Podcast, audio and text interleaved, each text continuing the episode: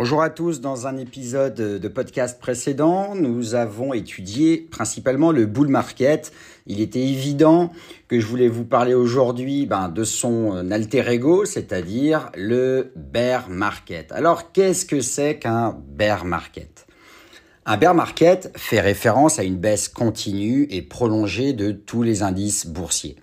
Les experts définissent un bear market comme une baisse de 20% ou plus sur une période de deux mois ou plus. Les bear markets accompagnent parfois des phases de récession lorsque l'économie patine, ce qui engendre en général un taux de chômage élevé. L'expression de bear market fait référence à l'ours qui, lorsqu'il attaque, le fait de haut en bas. A contrario, le bull market fait référence à un taureau qui relève ses cornes. Je suis Bertrand Dubourg, rédacteur en chef de rédactionfinancière.com et je suis très heureux de vous retrouver aujourd'hui pour ce podcast dédié au marché financier, à la bourse et principalement au bear market. Alors, quels sont les cycles des marchés boursiers? Les phases de bear market peuvent durer quelques mois, voire quelques années. Une phase de bear market est caractérisée par un rendement global en dessous de la moyenne avec quelques phases haussières, mais dont la tendance générale demeure baissière.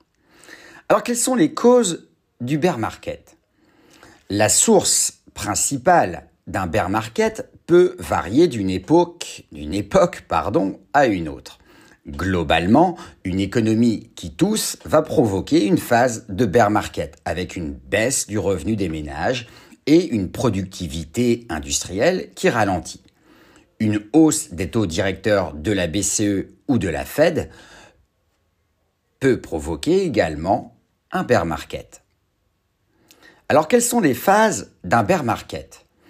Il y a principalement quatre phases lorsqu'on est confronté un bear market. La première phase du bear market, ça va être des prix élevés et une confiance des épargnants elle-même très élevée vis-à-vis du marché.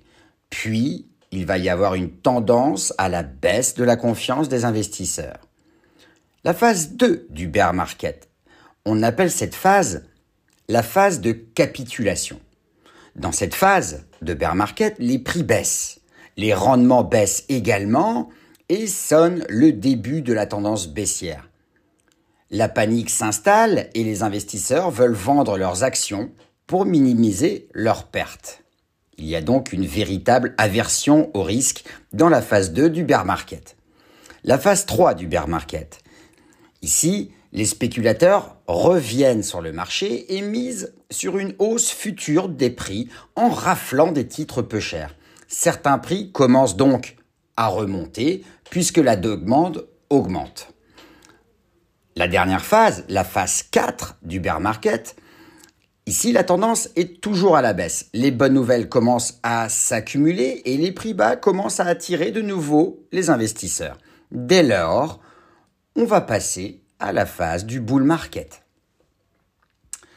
Alors qu'est-ce qui distingue un bear market d'une correction? Un bear market n'est pas une simple correction sur les marchés financiers. En effet, une correction est de courte durée et ne dépasse pas deux mois. Une correction permet à des investisseurs d'avoir de bons points d'entrée dans un marché bullish, par exemple. À moins d'être un trader chevronné qui shorte le marché, il est fortement déconseillé d'acheter des actions dans un bear market.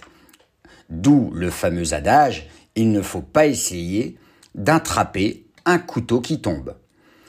Voilà, j'espère que ce podcast vous a plu. Vous pouvez également retrouver ce podcast audio en article sur rédactionfinancière.com. J'ai été très heureux de vous retrouver pour ce podcast. Je vous invite à aller chercher, fuiner dans tous mes podcasts dédiés à la finance et à la gestion de patrimoine.